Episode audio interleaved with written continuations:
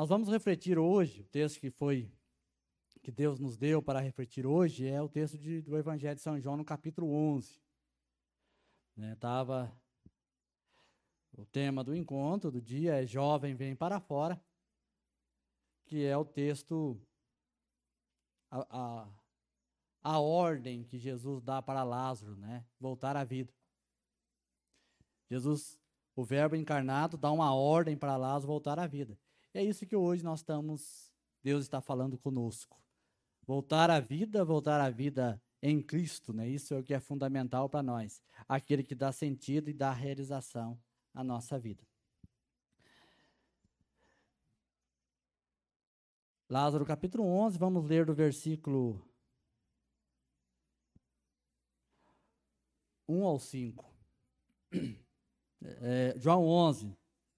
É, Lázaro é o, é, vamos dizer assim, é a vítima do capítulo. João capítulo 11, versículo 1 ao 5. Vamos lá? Todo mundo achou? Havia um doente, Lázaro de Betânia, povoado de Maria e de sua irmã Marta. Maria era aquela que ungira o Senhor com bálsamo e lhe enxugara os pés com os cabelos. Seu irmão, Lázaro, se achava doente. As duas irmãs mandaram então dizer a Jesus: Senhor, Aquele que amas está doente.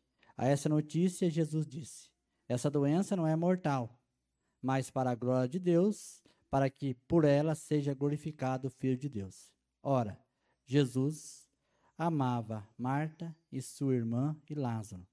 O versículo 11. Depois disso, depois, disse isso e depois acrescentou: Nosso amigo Lázaro dorme.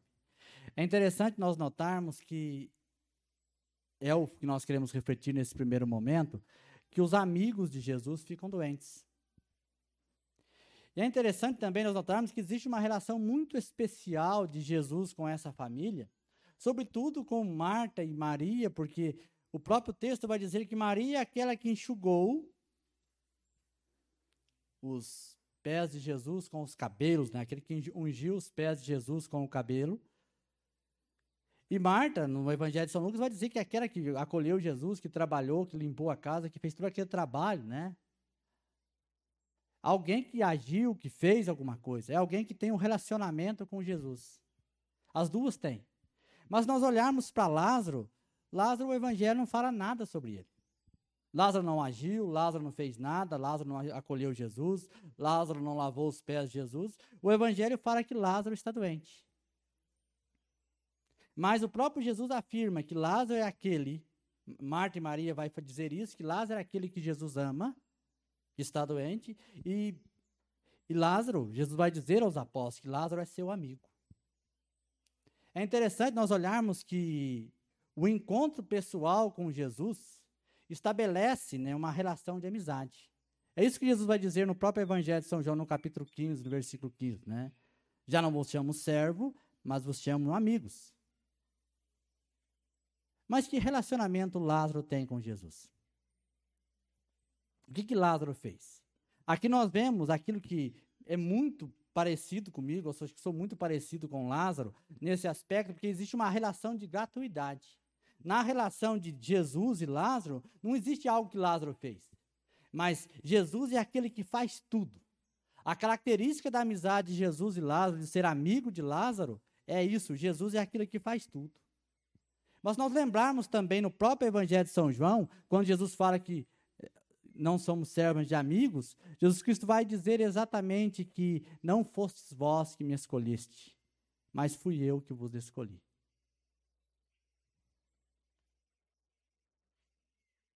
A marca mais profunda da amizade com Jesus Cristo é o deixar-se escolher. É deixar Jesus nos escolher para sermos seu amigo. Não por aquilo que nós fazemos, isso é importante. Marta e Maria também eram amigas de Jesus. Mas Lázaro é aquele que deixou ser escolhido por Jesus para ser seu amigo. Lázaro é a pessoa amada por Jesus. Porque Jesus assim o quer. Nós também, todos nós, independente daquilo que nós fizemos por Jesus, ou fazemos por Jesus na comunidade ou não. Jesus nos ama. Somos amigos de Jesus, porque Ele assim o quer. Ele escolheu, Ele nos escolheu para sermos seus amigos. Essa é a iniciativa, a iniciativa da amizade de Jesus. E a iniciativa é Jesus quem quer assim. Cabe a nós aceitar essa iniciativa, essa escolha de Jesus para sermos seus amigos. Mas é interessante que esse amigo que Jesus escolheu ficou doente. Ficou doente. E aqui nós vamos refletir sobre doenças espirituais que podem nos levar à morte, à morte espiritual, né?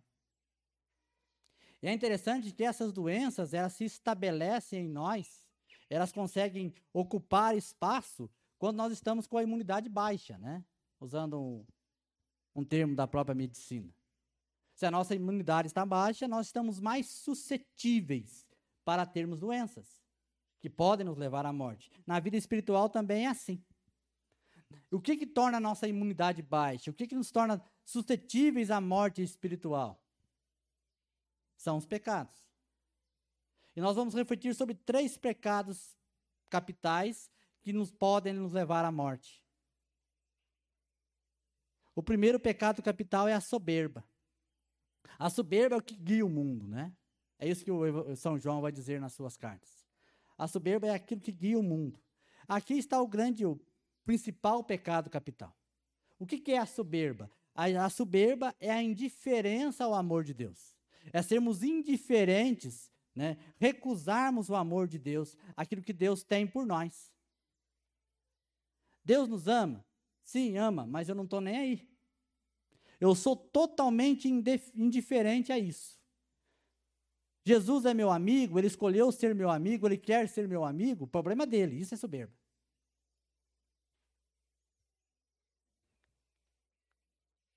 Deus nos tomou a iniciativa de amar primeiro e recusarmos essa iniciativa de Deus conosco, isso é a soberba que pode nos levar à morte. E se nós não tivermos uma atitude em relação a ela, nós vamos morrer.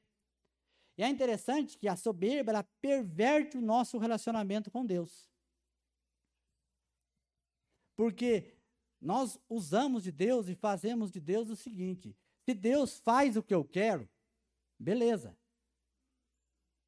Se Deus não faz o que eu quero, eu vou me realizar sozinho, eu não preciso de Deus. E uma grande manifestação de, dessa atitude, dessa perversão do nosso relacionamento com Deus, é não ter tempo para Deus. é não ter tempo para Deus. O tempo é meu e eu faço o que eu quero. Tudo está voltado para mim mesmo, né? É aquela mulher encurvada do Evangelho de São Lucas. Eu estou voltado para o meu umbigo. Não existe espaço para Deus. Diante da realidade de sermos amados por Deus, da iniciativa que Deus tem em nos amar, eu fico totalmente indiferente a isso. Isso vai chegando um ponto que vai estabelecer entre nós, porque entre nós e Deus, né? Na nossa parte, é claro, um ódio, um ódio a Deus. Porque quando Deus não faz o que eu quero, e as coisas não acontecem do meu jeito, eu começo a maldizer a Deus. Porque Deus acaba se tornando em minha vida aquele que proíbe o pecado, um empecilho para que eu viva a minha vida de pecado,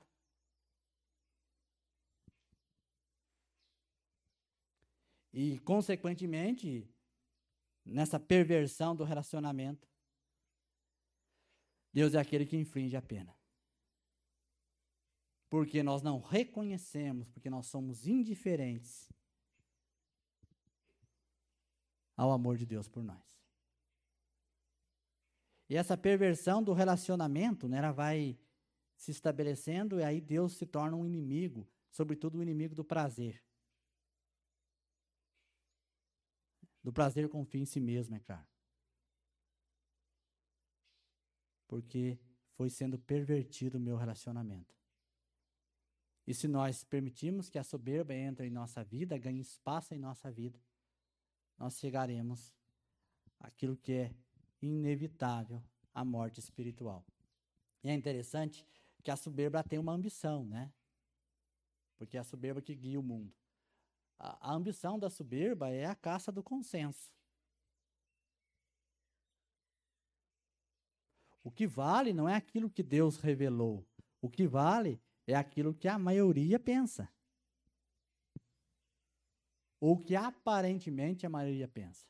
Existe no, no, no fundo uma, uma projeção de que aquilo é que a maioria pensa, é o que a soberba quer, que a ambição da soberba quer, né? Porque ela quer prestígio e sucesso. Totalmente indiferente a Deus.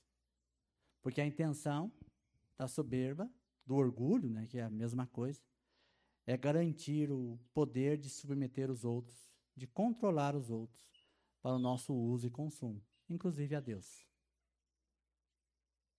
Se Deus não faz o que eu quero, ele não é meu amigo. Isso é uma doença espiritual. Isso causa doença espiritual que leva à morte. Um outro texto, né, dessa doença espiritual, um outra, outro pecado né, que causa essa doença espiritual que leva à morte, é a tibieza, né, que é a hesitação ou a negligência em responder ao amor de Deus.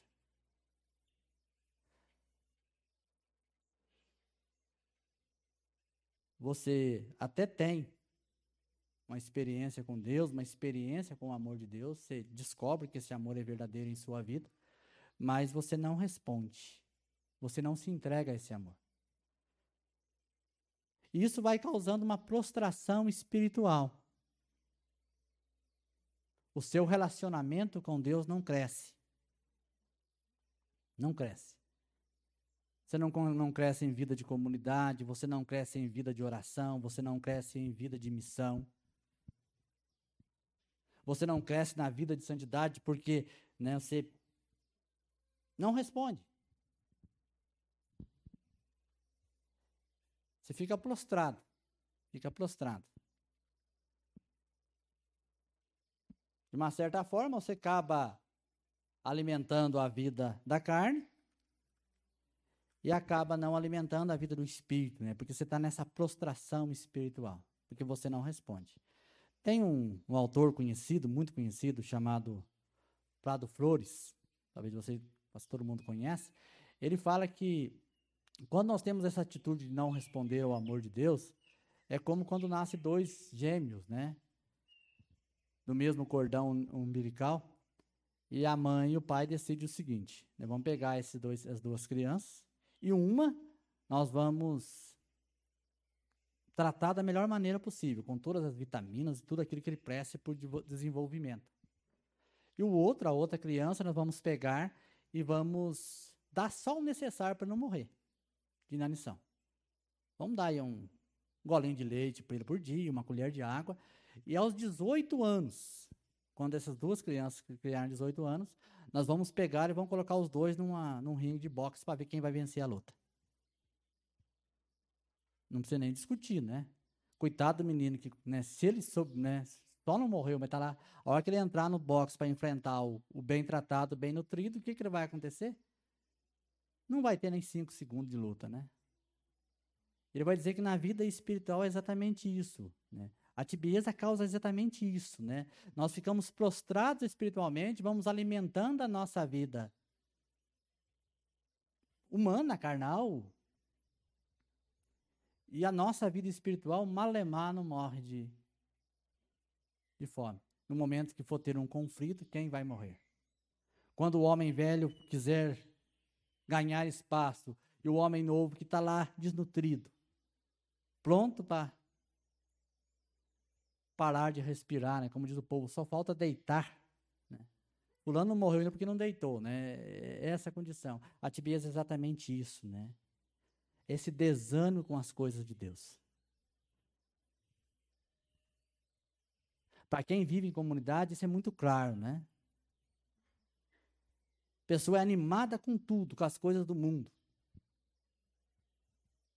É animada no estudo, é animada no, no trabalho, que não é errado, tem que ser mesmo, é animado para sair para as festas, mas para as coisas de Deus não tem tempo. Não pode, não consegue. esse desânimo que a tibieza causa.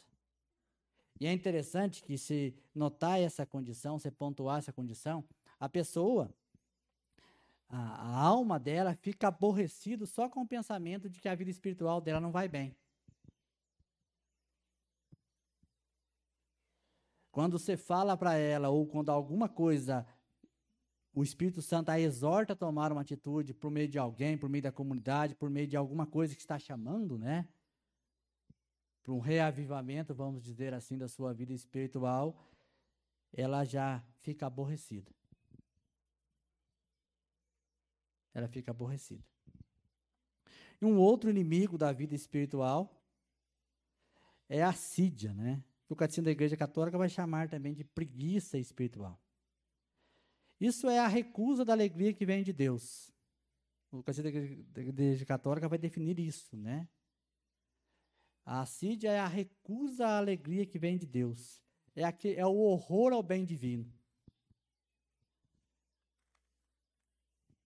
É aquela para ficar mais fácil, mais claro, é aquela afirmação de São Paulo, né? Alegrai-vos sempre no Senhor. A, a pessoa que tem essa preguiça espiritual, que vive nesse pecado capital, ou nesse pecado, ele, ele quer se alegrar, mas não no Senhor.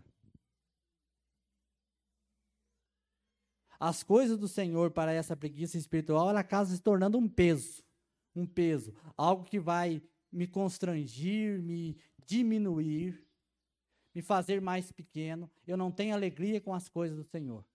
E isso também leva à morte. Essa preguiça espiritual é meio que um tipo de depressão espiritual, né? Não dá para fazer, não vou fazer. Não consegue colocar metas para a sua vida. E é interessante que as coisas espirituais, o jejum, a sese, a vida espiritual que precisa ser alimentada, ele não consegue porque ele está com essa doença.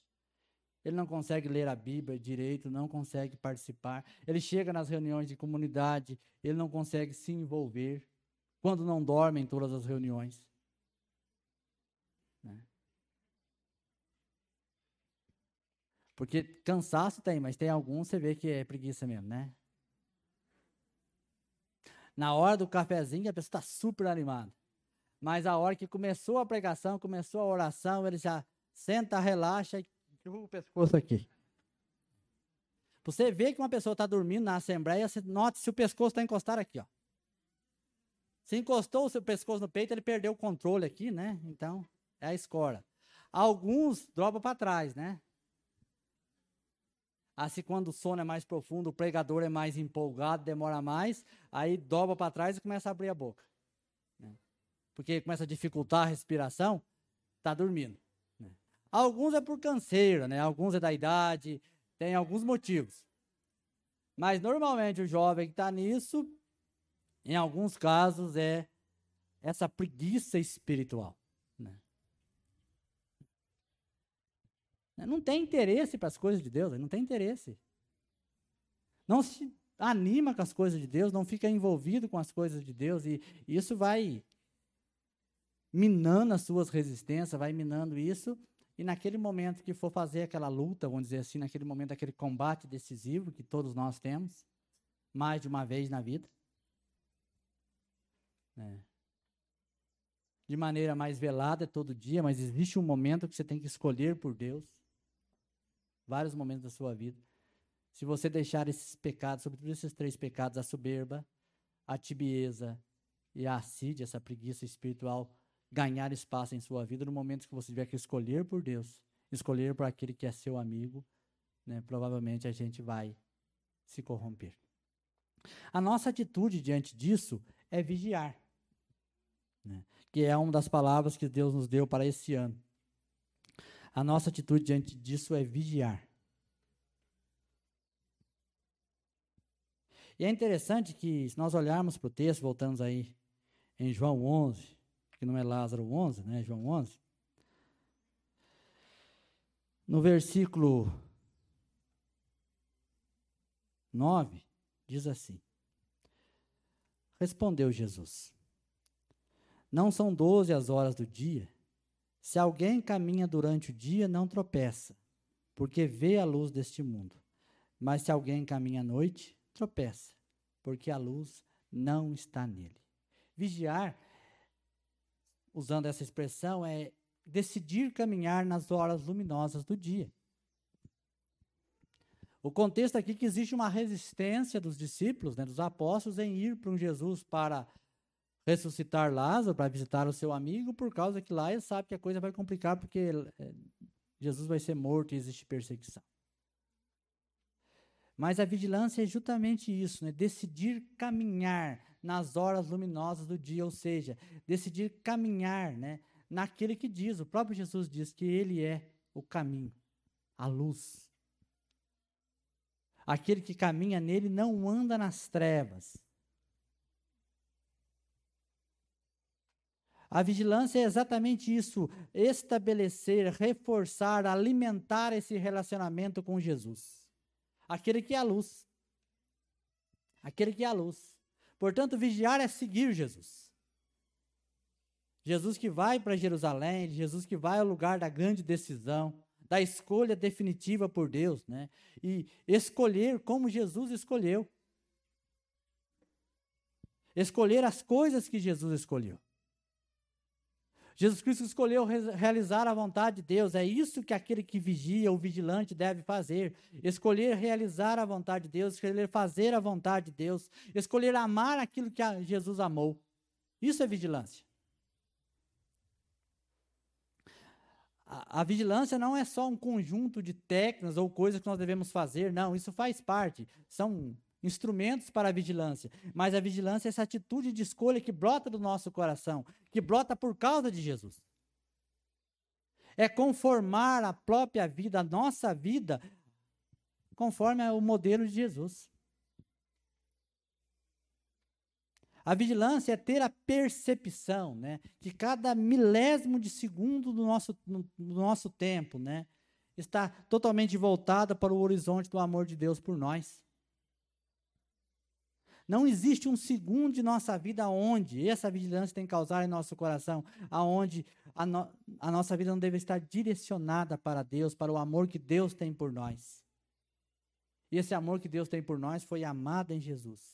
E Deus, aquele que nos ama, quer ser amado por nós em Jesus. A vigilância é exatamente isso, é essa adesão, essa adesão de amizade profunda com Jesus. Como eu já disse, não é porque nós fizemos boas coisas para Jesus. Nós somos igual a Lázaro. A escolha da amizade de Jesus por nós foi algo da iniciativa de Jesus. A nossa resposta é a essa escolha de amizade, de amor de Jesus por nós. Deixar ser escolhido por Ele. Essa escolha por Ele atinge nossas vidas. A vigilância, ela é essa resposta à escolha de Jesus.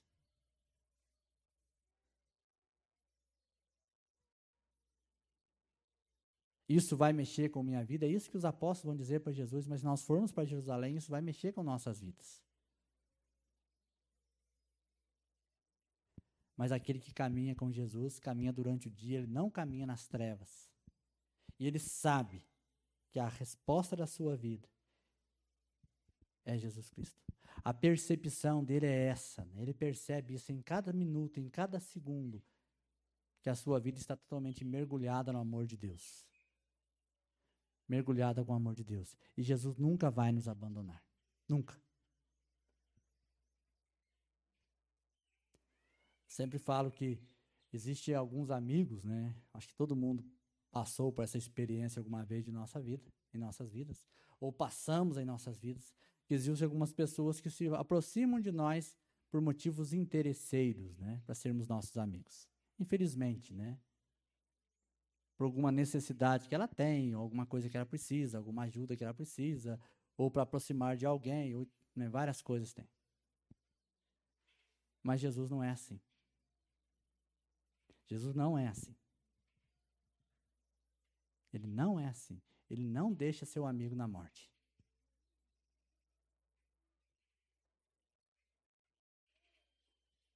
Jesus é profundamente leal às suas amizades.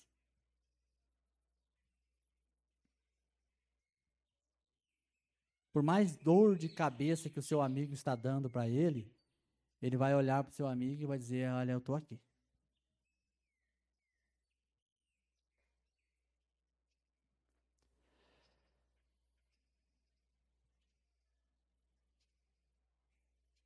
Não é aquele tipo de amigo que você olha, no, entre aspas, né?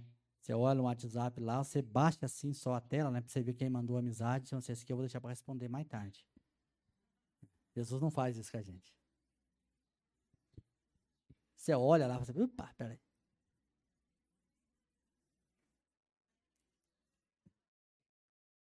Tem alguns já, porque parece que tem muitas pessoas desse tipo, tem muita dificuldade, já nem fica azulzinha a mensagem, né? É.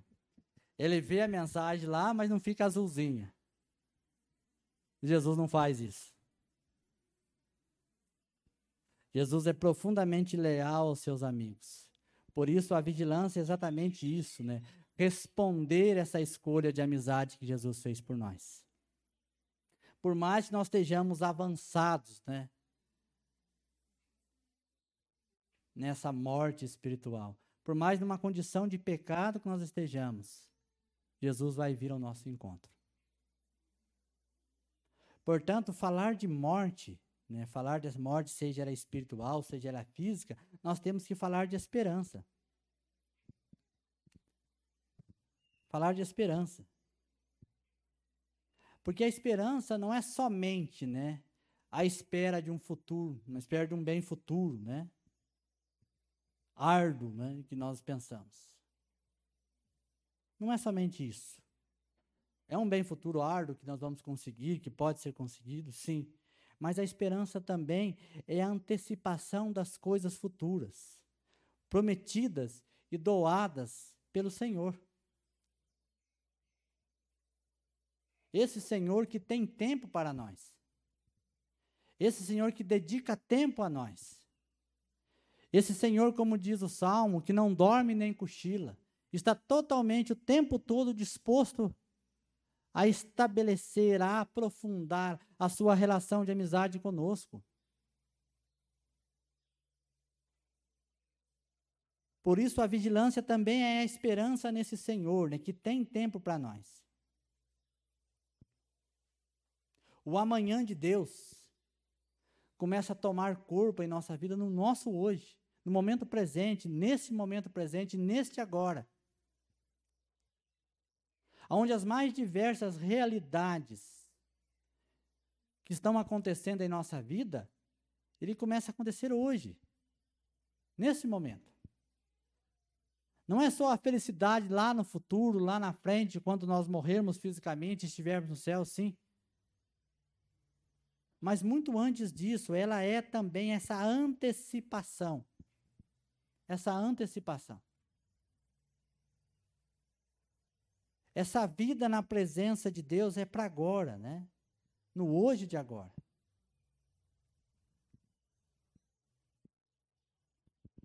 Talvez a grande indagação dos nossos tempos, né, dos nossos tempos, é o, o nosso amanhã, mas a esperança nos faz pensar que o nosso amanhã vai estar totalmente mergulhado em Deus. Como o nosso hoje deve estar totalmente mergulhado em Deus.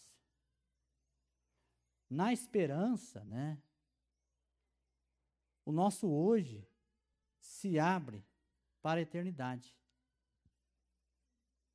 Por mais difícil que seja o momento que nós estamos passando, nós olhamos com esperança e dizemos: nós vamos passar por isso e na eternidade nós seremos plenamente felizes plenamente felizes. Mas também, na esperança, a eternidade se abre para nós hoje. E vem colocar as suas tendas no nosso meio hoje. Porque o grande problema nosso e sobretudo da juventude, o grande problema que nós temos é o nosso tempo. Nós não conseguimos dedicar o tempo que nós precisamos para o nosso relacionamento com Deus. O nosso tempo quantificado, né?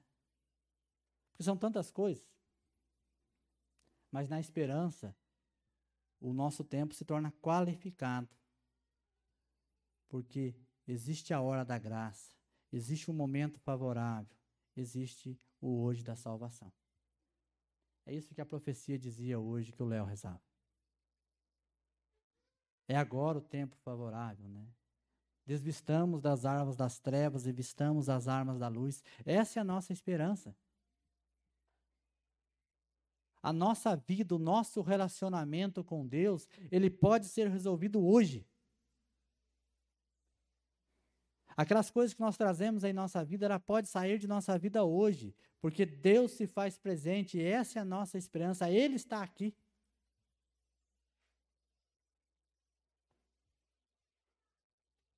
Quando Jesus ouve que recebe a notícia de Lázaro, né, sobre a morte de Lázaro, Jesus Cristo vai dizer o quê? Não, nós vamos para lá.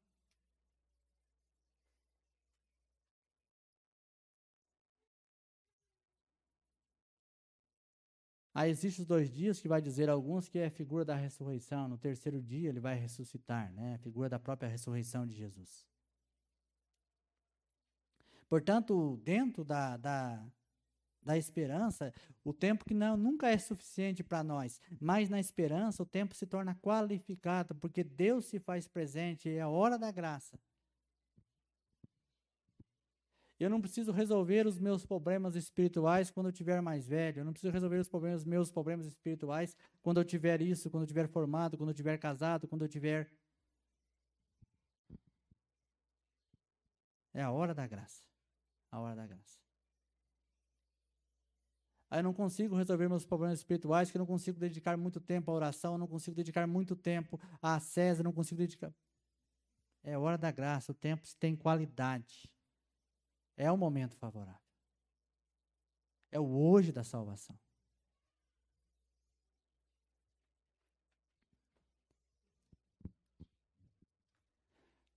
Portanto, irmãos, a vigilância é o comportamento de quem tem a esperança reforçada, num fato fundamental, a confiança filial que nós somos filhos de Deus e que nada muda essa realidade. Portanto, a, a, a vigilância, né, esse comportamento de esperança reforçada, ela não permite que essa verdade seja insidiada, que essa condição de filhos de Deus seja mudada, manipulada.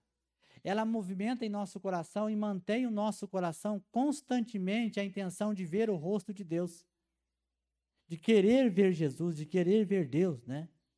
Não permitindo, né, de maneira alguma, que essa realidade, a condição dos filhos de Deus, que de buscar ver o rosto de Deus, ela seja afrouxada. Vigiar na esperança, esse comportamento de esperança é exatamente isso. Não afrouxar nessa condição inigualável que nós somos filhos de Deus. Nós não somos filhos do mundo. O estar no mundo é uma condição temporária. Agora, o Filho de Deus, o estar com Deus na presença de Deus é uma condição eterna, um estado eterno. Aonde uma amizade que não vai acabar. Por isso, aquele que tem essa realidade em sua vida não deixa se aprisionar pelas banalidades cotidianas.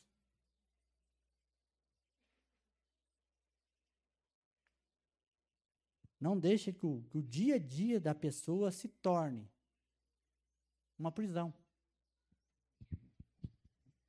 Porque ele está totalmente, o tempo todo, voltado para Deus. Porque o seu hoje se abre para a eternidade. E a eternidade colo colocou as suas tendas em sua vida. E tudo aquilo que ele se movimenta, se movimenta nessa direção.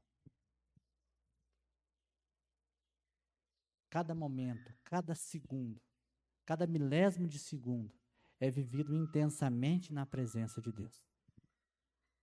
Mesmo nas nossas quedas de pecado,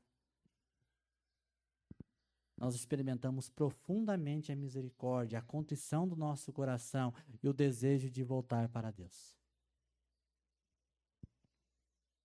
desejo de voltar para Deus. A esperança é a outra face da vigilância.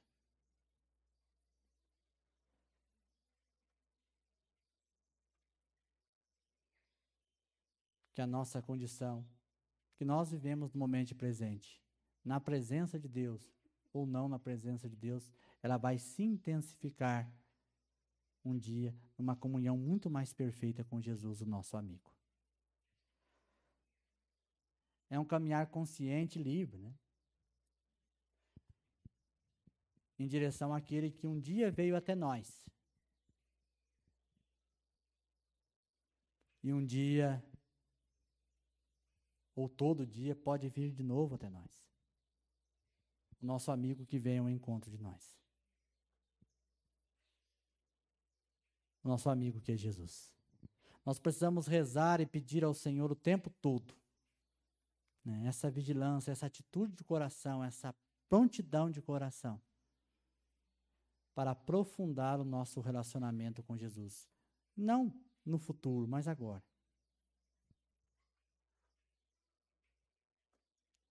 Cardeal Carlos Maria Martini, né, já falecido, ele comentando sobre o jovem rico, ele vai dizer que a grande riqueza do jovem é o tempo. Que a maior riqueza que o jovem tem é o tempo.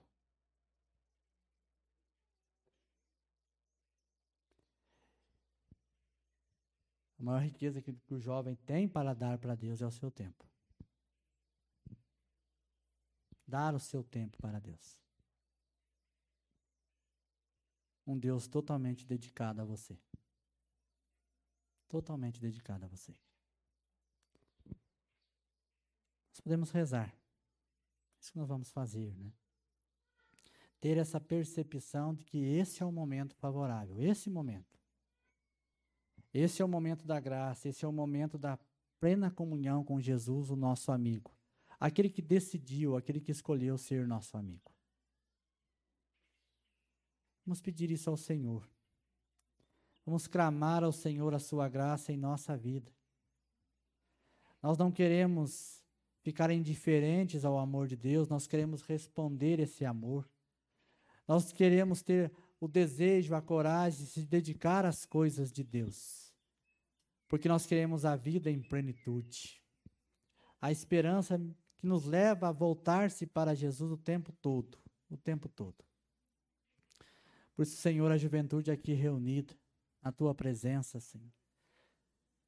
Nós clamamos a Ti o Teu Espírito Santo sobre nós. Nós clamamos a Ti a presença do Teu Espírito Santo sobre nossas vidas. E pedimos a Ti, Senhor, venha até nós, venha até nós. Nós estamos doentes, Senhor. Os Teus amigos estão doentes, Senhor. O pecado, Senhor, quer nos destruir, Senhor. Quer destruir a nossa amizade convosco. Quer destruir o nosso relacionamento convosco. E tantas coisas vêm sobre nós, Senhor. E nós muitas vezes não temos força para sairmos, Senhor.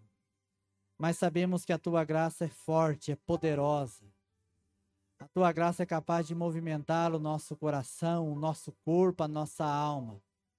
Nos colocar de pé, Senhor. Por isso, Jesus vem ao nosso encontro. Vem nos libertar de todas as prisões que nós colocamos em nossa vida. Tudo aquilo, Senhor, que foi entrando em nosso coração e foi tirando o teu espaço, Senhor. Tudo aquilo que foi te excluindo de nossa vida, Senhor. Nós queremos tirar do nosso coração, nós queremos eliminar de nossa vida, Senhor. Mas nós não temos força, Senhor, nós não conseguimos, Senhor, sem a tua graça. Por isso, Espírito Santo, é, és tu, Espírito Santo. É o Senhor que entrou no túmulo, Espírito Santo, e deu vida a Jesus. E a vida que nós queremos, Espírito Santo, é a vida de Jesus. Não uma outra vida, Senhor.